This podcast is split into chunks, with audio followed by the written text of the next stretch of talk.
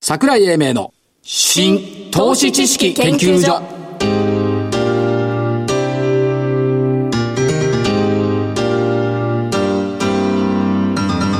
この番組は NPO 法人日本 IFA 協会の協力でお送りします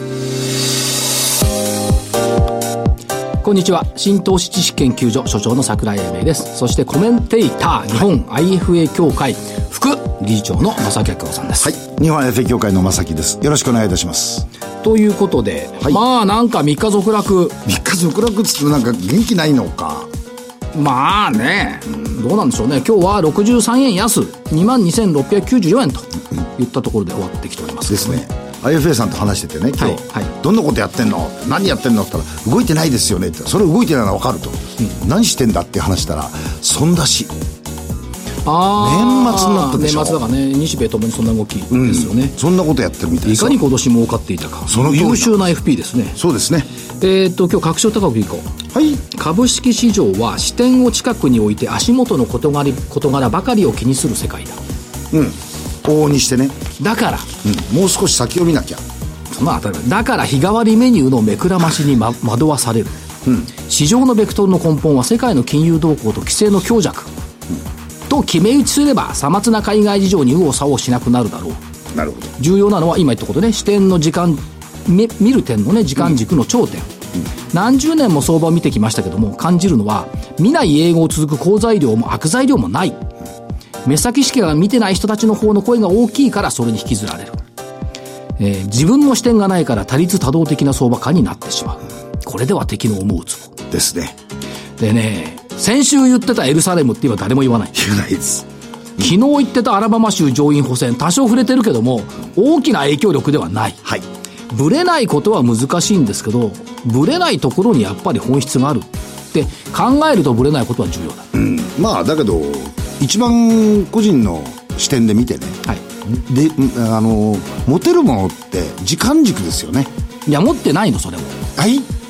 持てるのは時間軸は個人は一番持てるのに、一番個人時間個人が時間軸持ってない、時間軸ぐらい持った方がいいと思うんですけどね何言ってんの聞いてごらんなさい今日買った株今日売りたい人みんな手挙げてよ それは確かにそうねかも、しれ今ない、日買った株明日でいくって売りたい人みんな手挙げてる、うん今日買った株3年先に売りたい人っていうのは誰もあげないよあそう、そのくらいじっくり見ていいと思うんだけどねフランスの哲学者アランはい遠くを見よと言ってますうんでかといってねだからといってねだからといって長期投資がいいなんてバカなこと言いませんいよやそんなことは言ってるつもりないですよ長期投資がいいって長く持ってたくさん分散すれば儲かるっていう本当にそうかよと思うんですけどそれはないんだけどでも視点はね遠く見ないと足元ばっかり見てると間違いやすいよねですね比叡山の延暦寺の根本中道行くとね、足元を照らす却下証拠って額が載ってんのよはいはいはいね、自分の足元をよくよく見よって言うんですけど、これは足元見てていいのよ。他に向かって悟りを追求せず、まず自分の本性をよく見つめるって意味だから。違うんだ。今の投資家さんが足元を見てるのは、他に向かって悟りを追求して見てるの。人格形成とお金儲けって違いますからねいや、そうじゃないわ。やっぱこういうね、ところが非常に重要だと思う。まあ確かにそれはそうですけどねという高尚なところからいきなり生々しい部分に落ちて、先週の銘柄、どうぞゾウさん、はいうまいよね。うまいでしょシップヘルスケアホールディングス3360。うん木曜日の放送の日の値段でいくと3600円から今日3600円。すごいねこいや、すごいじゃん。これだけ日経平均ちょこちょこ動いてるのに、変わらない銘柄を見つけるってのは大したもんだ。あのね、桜井さんに勝ちながらね、僕は日経平均に勝とうと思ってるんですよ。次行きましょうか。はい、次どうぞ。しかし、この5週間上がる銘柄を一つも見つけられなかったって、これは勲章だね。見つけられなかったんじゃないですよ。外資系25年。年の経歴ってこんなもんなんだ。じゃあもう外資を恐れちゃいかん。わかった、わかった。もう何でも言って。アリさん、はい、どうぞ。丸から行こう。シスシステムインテグレーター。お、ちょちょちょちょえ。さまにはさ、バスから行ったらどう私の人生に罰はない。これだよ。そんなことないね。システムインテグレーター3826、897円から944円。すごい。丸。丸。うん。えー、カナミックネットワーク。はい。 3939。2293円から、これすごいよ。 2900。 2935円。これ中で違ってるじゃないですか。 229円が293円だ。まあいいじゃないね。おものすごくいいですよ。それから、じゃあダメだった方。ああ、ああるのうん、あダメの楽ちしちっみちだなゃい方からね。ロングライフ4355。524円から523円。うんうん、ちっちゃいね。 1円落ちた。 1円落ちた。えーっと、こっちでも大きいか。こっちの方グが大レきいイステクノロジー6541、9100円から8950円。うん。バツバツ。罰。えー最後 IBC3920、1300飛び5円から1171円。これちょっと下げが大きかったですね。けども、罰。まあでも市場の人気はありますよね、これね IBC。桜井さん。はい。五勝、うん、二勝は、二勝三敗でしょうん。これ負け越しってやつでしょで、変わらずダメなのこれ、これは、あの、並び、決勝は来週。ええはい、来週の銘柄行きましょう。おかしいな、先週勝率つってたじゃない勝ってないんだ。ルールはいともたやすく変えるのが外資系じゃん。いや、違います。まあいいです。はい、銘柄。死を抹殺にはいかない。はいそうそうそういきます。はいどうぞえーと、桜井さん、昭和電工って言ってたんですけど、あの、いつ言ってたいや、ごめんいやま、以前にね、あげてたじゃないですか。あちこちでだ言ってるから他の番組の言わないで同じ、同じものを言うとまずいんで、はいえーと、三菱ケミカル、ホールディング、はいはいはい4188。はい。科学はいいよ、化学は。わくかいいと思うんですよ。うん、自動今車電気科学の科学が出遅れてるからね。それとね、値上げがね、結構スムーズに通ってきてる。はいうん。で、三菱樹脂と火星、三菱火星さんと三菱レオンが合併して、えっと、この4月に統合してホールディングスになったと。はいいうところで、日兆円4兆円ぐらいの売り上げになるけど。はいここでまだ PR が10倍。これ、素材の値上げが来年の春あたりに、えー出てくると、この数字が大きく変わってくる可能性があるのではないかと思いまして、これが一つ。はいもう一つ。えっ、と、このとこ今日もそうですけど、不動産関連結構強いんですよね。当たり前じゃ来年犬年だもん。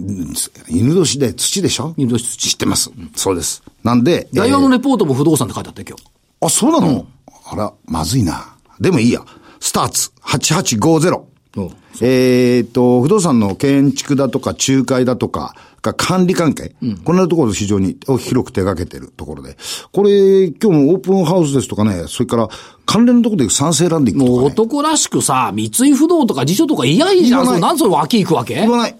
言わない。火災とか言ってもしょうがないじゃ言ん。わない日本橋にもあったけどさ。いいのあいいよ、いいよ。いいの、わかったはい。 ?8850 スターツ。はい、わかりました。好きにさせてください。はい、どうぞ。どうぞ。二つです。はい。行くよ。いいよ。 9090丸は。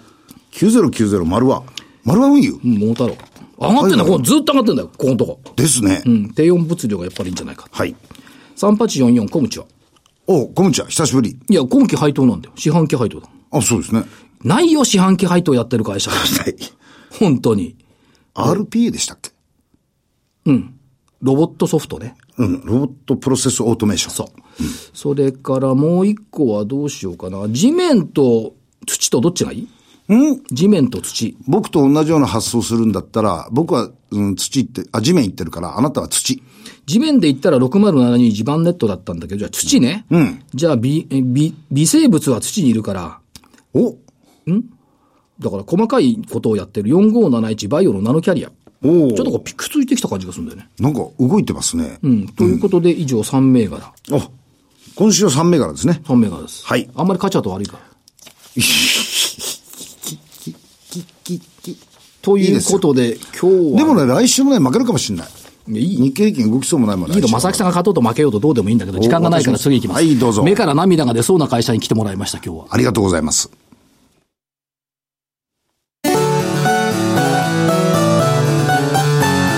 桜井英明の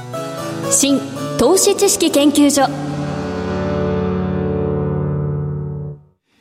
それでは本日のゲストをご紹介しましょう。証券コード3979、東証マザーズ上場、株式会社ウルル、代表取締役、星智也さんです。星社長、よろしくお願いします。よろしくお願いします。ウルルですよね。はい。ウルウルじゃないですもんね。ウルルではないです。ウルルな泣いてるわけではございません。はい。ウルル、ウルルさんは、あの、話を聞かないと、よくわからない会社じゃないかと、思っているんですけども、だから市場の感覚では、なんか入札が強いらしいよとかね、キーワードが来るんですが、実際は全然入、いやもちろん入札も業務のうちの一部ですけども、はい実は一番コアになってるのは、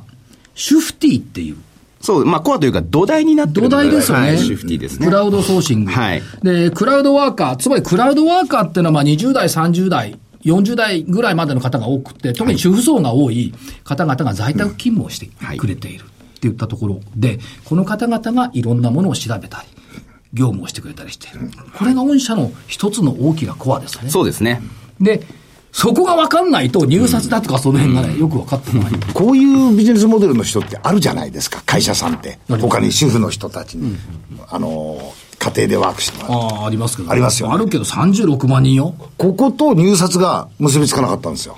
うん。それは、ただね、まあ、そこまで行くまでに長い話があるんですよ。あるの、聞きたい。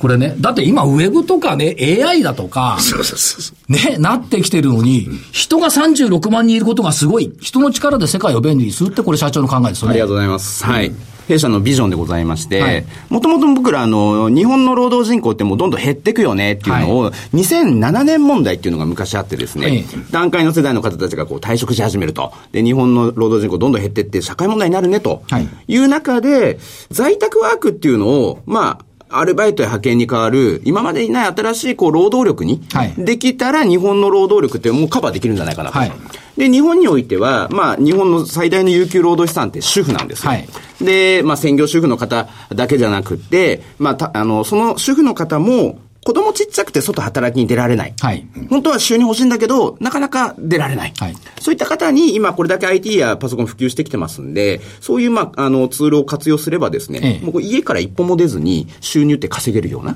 時代ですので、今まではそれが内職っていう働き方しかなかったんですね。はい 箱作って何千みたいな。ええええただまああー、も、もっと付加価値の高い、生産性の高いお仕事をパソコン使えばできますので、はいそういった方々を労働力にすれば、日本の労働力ってもっともっとこう、えー、活かせる労働力不足に、はいえーが緩和できるんじゃないかなというところから、まあ、あ創業した会社でございます。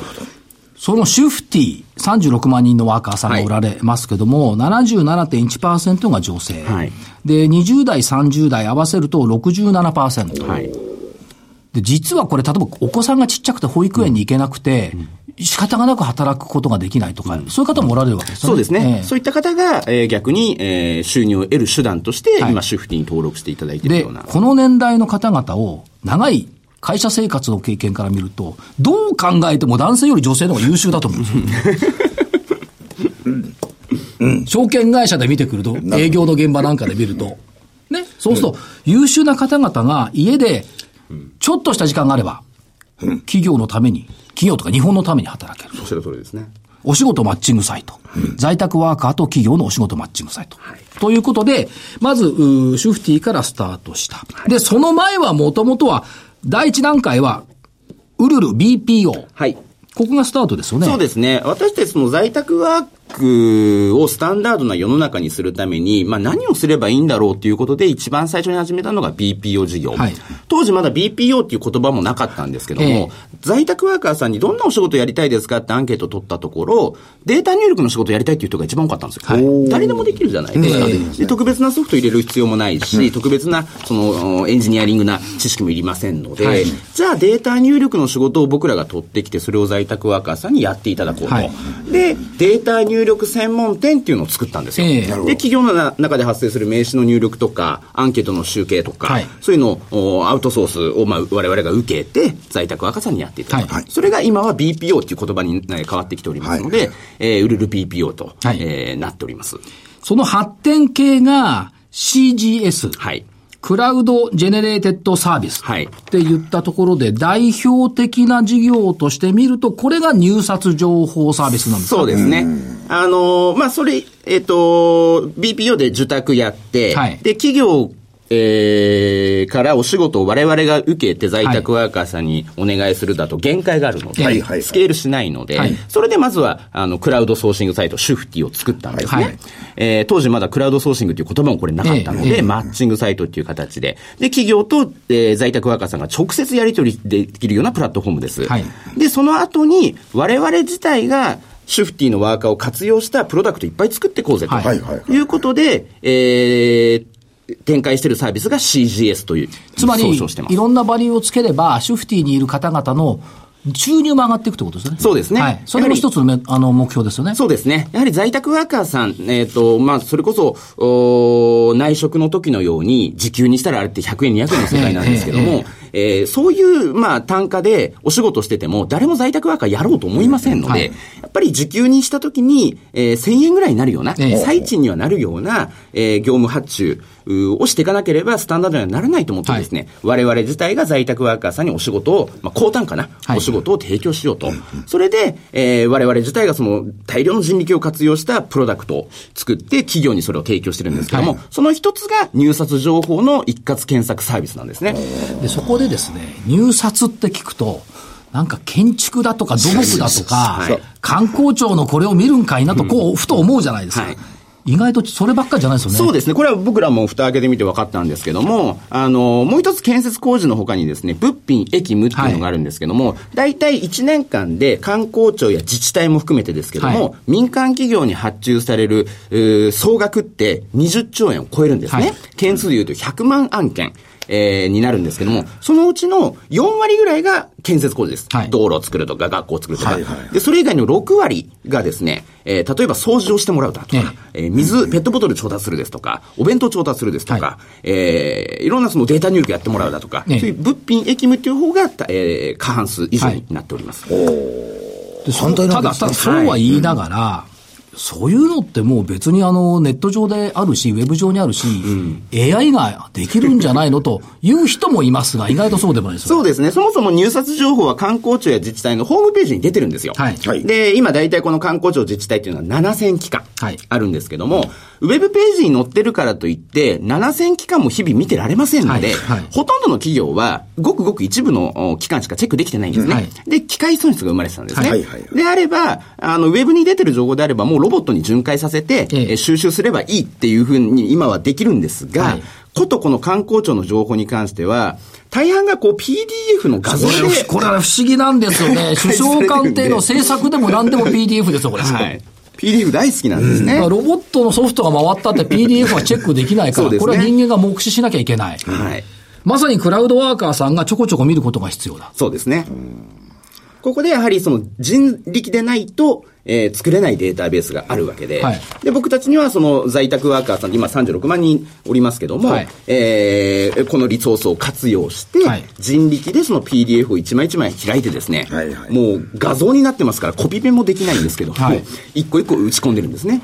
まさに、その、ウェブで非常に進化ができてきて、場所とか時間の制約がなくなっても、やっぱり人の力で運んだり集めたりすることが必要だ。そうですね。どこまで行ってもですね、今 AI で機械化でどんどんどんどんその人の仕事がなくなるっていうふうに、えー研究もされてますけども、はい AI が、まあ、技術が進めば進むほどですね、ええ人の力でなきゃできないことも新たに増えてきてるっていうのが僕らのこれ実感でございまして、なので、もしかしたら10年後、入札情報の収集はもうないかもしれない。データ入力の、えーを人力でやることはないかもしれない。はいけども、その時にはまた新たな人力ニーズっていうのがなくなることはないと思う。最後のところでどっかで人がいるってことですね。はで、これね、あの、あれですよ、NJS、 SS はい入札の速報サービスをね、入札参加しようとしているのは会員さんにとっても、はいこれ安いと思うんですよ。月額が4万円ぐらいだっていう。そうですね。あの、まあ、エヌジェスっていう入札情報速報サービスっていう、えープロダクトをウェブで展開しておりますけども、えっと、今だいたい2500社ぐらいの、えー企業がご利用いただいてまして、大半がもう物品駅務。建設工事系のお客様よりは物品駅務のお客様にご利用いただいていると。はで、えーまあ、いくつかプランがあるんですけども、大体まあ、鳴らすと、えー、4、5万ぐらいの、ははいい、単価になっております。これ人件費で安いと思うんですよね。そうですね。一人雇うよりは圧倒的に安いので、それで抜け漏れが減って、さらに僕らですね、入札情報を集めるついでにはい、落札情報も集めてるんですね。なので、どの案件をどの企業がいくらで落札したのかというのもですね、大体全体の7割ぐらいが開示されてますので、えーまあ過去9年間分ですけども、800万案件ぐらい。えーデータベースができてますので、これ会社名で検索すればですね、その会社がこの9年間で落札した案件がずらっとこう出てきたり、ええ金額が出てきたりしますので、ライバルがどんな案件を、はい、落札してるかっていうのも、こう、見見えちゃう、バレちゃうっていうですね。でそこまで来て初めて入札ということの面白さが見えてくそうですね。る。最初から入札入札っつってなんで入札だって。ここが誤解のもとだ。ですね。はいこれでよく分かったと思います。わかりましで、これをあの、広げて、今広げてきているのは、エンフォト。はい。これもね、幼稚園、保育園向けの写真販売サービス。はい。これも NGES と同じように、僕らこれは全体全体的に CGS 事業って呼んでるんですけども、とにかく裏っ側で大量の人材を活用して作られるプロダクトのことを CGS と僕ら呼んでるんですが、まあ、エヌジェスがその一つ例です。で、今、えーっと、次なる CGS として、エンフォトというプロダクト。これはですね、全国の幼稚園、保育園向けの写真販売管理ツールなんですね。これを僕ら無料で園に提供してるんですけども、で、園の中で撮影された自分の子供の写真って欲しいじゃないですか。はいはいで、昔ならこう壁にずらっと写真が貼られて、えー保護者の方が封筒に番号を書いて、 お釣り会おを金入れて 入れてそうそうそうこれ、いまだに結構そういうふうにやってる保育園多いんですけども、ものすごい大変なんですよ。なるほど保護者も大変です、あれは。幼稚園も大変。 幼稚園も大変。で、それを、まあ今の時代なんでスマホとかパソコンでか買えるので、えーそういうツールを今無料で提供しておりますが、そこでですね、我々カメラマンの無料派遣っていうのもやってるんですよ。ほうほうほう。要するに全国主付近に38万人今登録、6万人登録してるワーカーさんって、津々浦々におりますので、その中であのカメラ撮るのが得意な方、言ってくれる。はい、過去にその実際、えープロの方もおりますので、そういった方が、えーその保育園に行ってですね、写真撮ってくると。で、もう一つの進化系がね、はいコールサービスフレックスコール。はい。在宅のコールセンターっていう発想が最初分かんなかったんですけど、これアウトバウンドなんですよ。そうですね。あのーコールセンター業務って、やっぱり設備投資産業なんですね。えー、まずは立派なビル作って、何百ブース作って、何百人を採用して、ものすごくイニシャルコストかかってるんですけども、我々このフロフレックスコールっていうのは、在宅ワーカーさんが持ってるリソースで、自宅で、電話で、えー、通信環境で、えー一切我々そのイニシャル費用かけずにですね、コールセンター業務っていうのを展開することができて、で、えーただ在宅ワーカーさんがやっぱりやできるしあの、コールなので、難しいのはできないです。クレーム処理だとか注文受付っていうのはできないんですけども、例えば DM を送った後に、えー DM を送ったんですけどご覧になっていただけたでしょうかっていうような確認のアウトバウンドコールですね。あるいは飲食店の予約で本日何時に何名様お待ちしてますねっていうようなアウトバウンドコール。あるいは明日の何時面接うーお待ちしてますっていううアウトバウンドコール。こういうのであれば自宅で主婦の方が簡単にできるお仕事ですので、そういうのを、えー専門にえー展開していく、まあ、コールセンター業務。これ自動音声できたら嫌だもんね。明日、ご予約をとか言われたらさ、来ちゃうもんね。来ちゃう。やっぱり人の声の方がいいよね。そうだね。あとあれ、あの、あれですよ、あの、神名紙 前、紙明示、はいタブレットに手書きされた文字を、クラウドワーカーがリアルタイムでテキストデータ化する。データ化する。はい。これは、あのまあ、イメージとしては、てえっ、と、 ビッグサイトでやる展示会とかで、はい。名刺とかね。はい、名刺とか、ちょっとしたアンケートを答えてもらったりするじゃないですか。はいあれって、例えば3日間のイベントで何千枚っていう名刺やアンケートが溜まって、はいそれを僕らみたいなデータ入力会社にあーアウトソースしていただいて、どんなに早くても3日後、4日後なんですね、で、エクセルになるのは。で、3日後、4日後に初めてめ、えーメールでお礼のお連絡したりだとか、カタログ送付したりだとか。で、紙明示っていうのは、もうこれペーパー列なんですけども、タブレット上に手書きでアンケートに回答したり、社名書い、名前書いたり、住所書いたり、送信って押すじゃないですか。はいその瞬間に裏っ側で在宅ワーカーさんがデータ入化してるんですね。おー。そうすることで最短で15分後には、えーデータ化されてきますので、イベント終わって会社戻ったらもうリスト化されてるんですね。すぐお礼状が書ける。はい、その日質のう問ち状が書にける。、カタログも送れるっていうですね。ペーパーがいらない。ペーパーレスですね。でもすみません、入力したら人間ですからね。AI じゃないから。で、これ、まあ、制度に関してはですね、一つのデータに関して最最大4名が入力するんですね。で、えー理論的には精度が99.98%。一人じゃなくて、一人複じゃ数でなやくるってて、ことはい、です複ね。数でチェックしていくっていう。だから、どんどんどんどんこのなんつうの、おシュフティを中核に広がってきているっていうことですね。はい、そうですね。やっぱりあれですよね、そのデータの収集、データベース作成、まあ AI も入ってきますけども、それがやっぱり将来的ないろんな事業を作ってきていると。そうですね。あのー我々自体も AI という、まあ、新しい技術を大いに活用して事業展開していこうって考えておりますので、えっと、例えば n g e s っていうサービス、この9年間で1000万案件のあの入札情報をおーデータベース化してるんですね。落札情報もあるんですね。で、そこに AI を加えることによってですね、またいろんな新しいサービスを作れるんじゃないかなと。ええー自動的にそのあの情報をディープラーニングしてですね、分析して、えー今までにない、えー価値を持った、えーサービスっていうのも、あ新しい技術を使えば作れると思ってますのでおーなるほどで、そもそもこのデータベースっていうのはもう我々しか持ってないデータ。入札情報って、あの、観光庁のホームページから消えていくんですよ。 そこで取っとかなきゃいけない。そうなんですよ。だからもうこの9年間分のデータっていうのは、もう僕らしか持ってないんじゃないかなっていうぐらいの、あの、やっぱり貴重なデータになっておりますので。どどっかのほら、あの、大阪の方の小学校の価格がなんたらってもうないっつうんだから。そうですね。そういうレベルなんでしょうね。だからこれ、例えば VR を使えば、はい不動産賃貸物件を見に行った気あーまあそうですね。そういうことも考えられるわけですそうですね。今、あの、在宅ワークっていう概念から、もう今、外出ワークっていうう働き方も増えてきておりまして、犬の散歩がてら、とか、通勤がてら、とか、待ち合わせ時間中を使ってとか、そういう自分の隙間時間をですね、あの、労働力に変えていくと。なるほどなるほどで、じゃあどんなことができるかっていうと、例えばですけども、今日本って空き家問題。ありますね。はい、ありますけども、じゃあ、その、どこにどんな空き家があるのかって把握してないんですよ、自治体は。はいはいはいそれを、えーそこのち地域に住んでる主婦の方に、犬の散歩がてら、空き家だと思う物件があれば、もうパシャって取って、はいデータベースに登録してもらうだとか、あるいは、えー駐車場の管理を、えーパーキング、うんコインパーキングとか、えーいっぱいありますけども、あれ、コインパーキングのスタッフの方が、社員の方がこう結構見に行ったりするんですけども、そういうのも、そこのコインパーキングの隣の家に住んでるワーカーさんにチェックしてもらえば、コストかかりませんので、はいで、ワーカーさんにも報酬が払えると。もうウィンウィンなので、そういう、私も使ってもらえるか なえっ、と、年齢制限 は。年齢制限あり実際超えるとダメだっちゃうんであ、そうですか。わかりました。結構ございませんので。 男の人は優秀じゃないとダメらしい。あと社長ですね、あの、この間、あの、中間決算、はい発表されました。BPO 分野の進捗率がまあ3割弱と、はいちょっと低かったんですけども、はいこれ今後の展開どのように見えたりですか、はい、えっと、BPO に関しましては、えー非常にあの、フロービジネスなものですから、で、案件のお単価に関してもバラバラなので、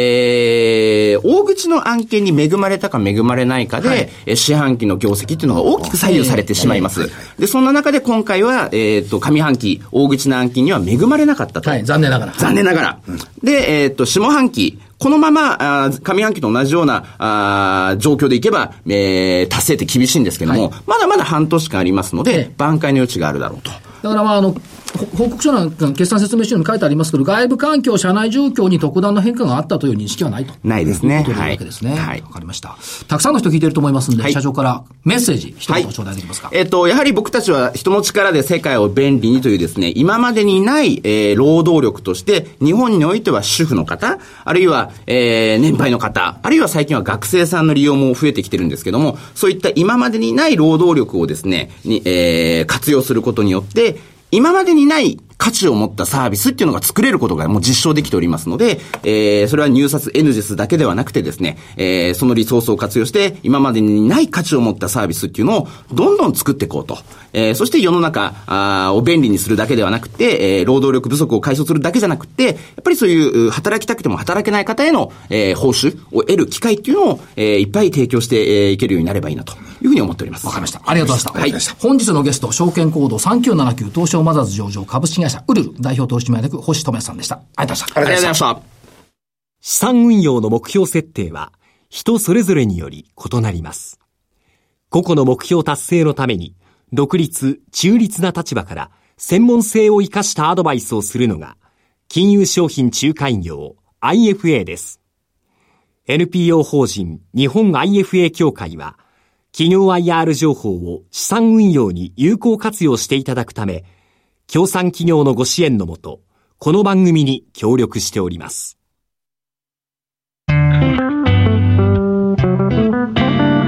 桜井英明の新投資知識研究所